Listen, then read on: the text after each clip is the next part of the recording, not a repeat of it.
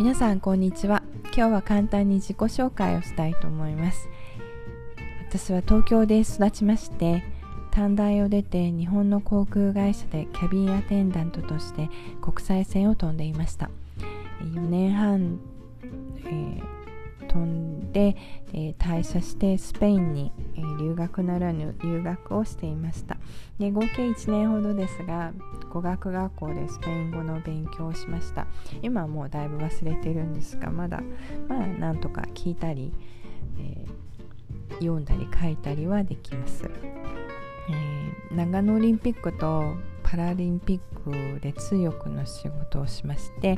でその間に出会ったアメリカ人と結婚するために、えー、2000年にアメリカに引っ越してきました。その相手は12年半前に亡くなったのですが近所の消防署ですでに働いていて仕事仲間にもよくしてもらっていたしもう少しこの仕事をしてみたいと思っていたので日本には帰らず残ることにしました。でも一人になるのでちょっと不安だったのでまず考えたのが自分の健康を保たなければいけないということで、えー、そこで栄養について勉強するようになったのですがさまざまな医療現場というか医療の裏をよく見ることになりました。今救急医療現場にいるので病院に行っても病気はなる治るものではないなとは感じていたのでそんなに驚くことではありませんでしたが、国が推奨する栄養基準、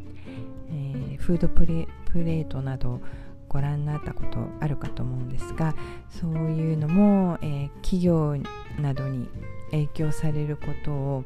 知るようになったんですね。でこれでは病気になるなと思って、えー、もっといろいろ知りたくなったのでプライベートの学校に入って栄養や、えー、食事療法薬害のことなどを学び始めました、えー、そこで私たちはいかにメディアなどで言われたことを信じて、えー、それがただのマーケティングのためだけであっても体に良いとか悪いとか言われると信じてしまうということを裏から見て理解するようになりました。でそれだけでなくて、えー、精神医学にも興味が出たり学校でも、えー、心理学を学んだり、えー、警察官や消防士救急隊員の PTSD などの予防するための行動をする、えー、予防するために行動する団体に携わったりもするようになりました。えこういう裏の裏を調べるのが得意になってきて、え国際情勢なども調べていたりしますで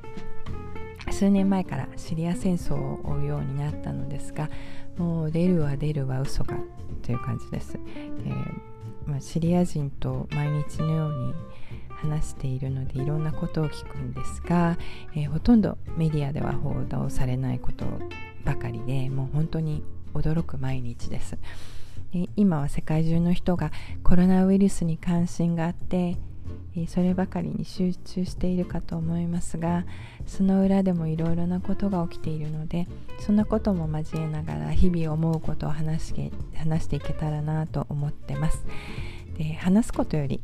書くのが好きなのでブログも書くこともあります。ででも、えー、またビデオ編集が趣味なので YouTube でもビデオを載せたりしていますがどちらもかなり時間がかかるし、えー、ビデオは特に日本人より外国人の方が見てくれているので、えー、日本の皆さんにメッセージを発するためにこのポッドキャストを始めてみようと思ったのがきっかけです。えー、まああのポッドキャストだったら結構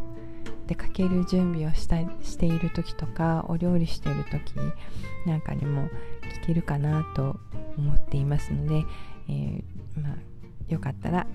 聞いてみてください。どうぞよろしくお願いします。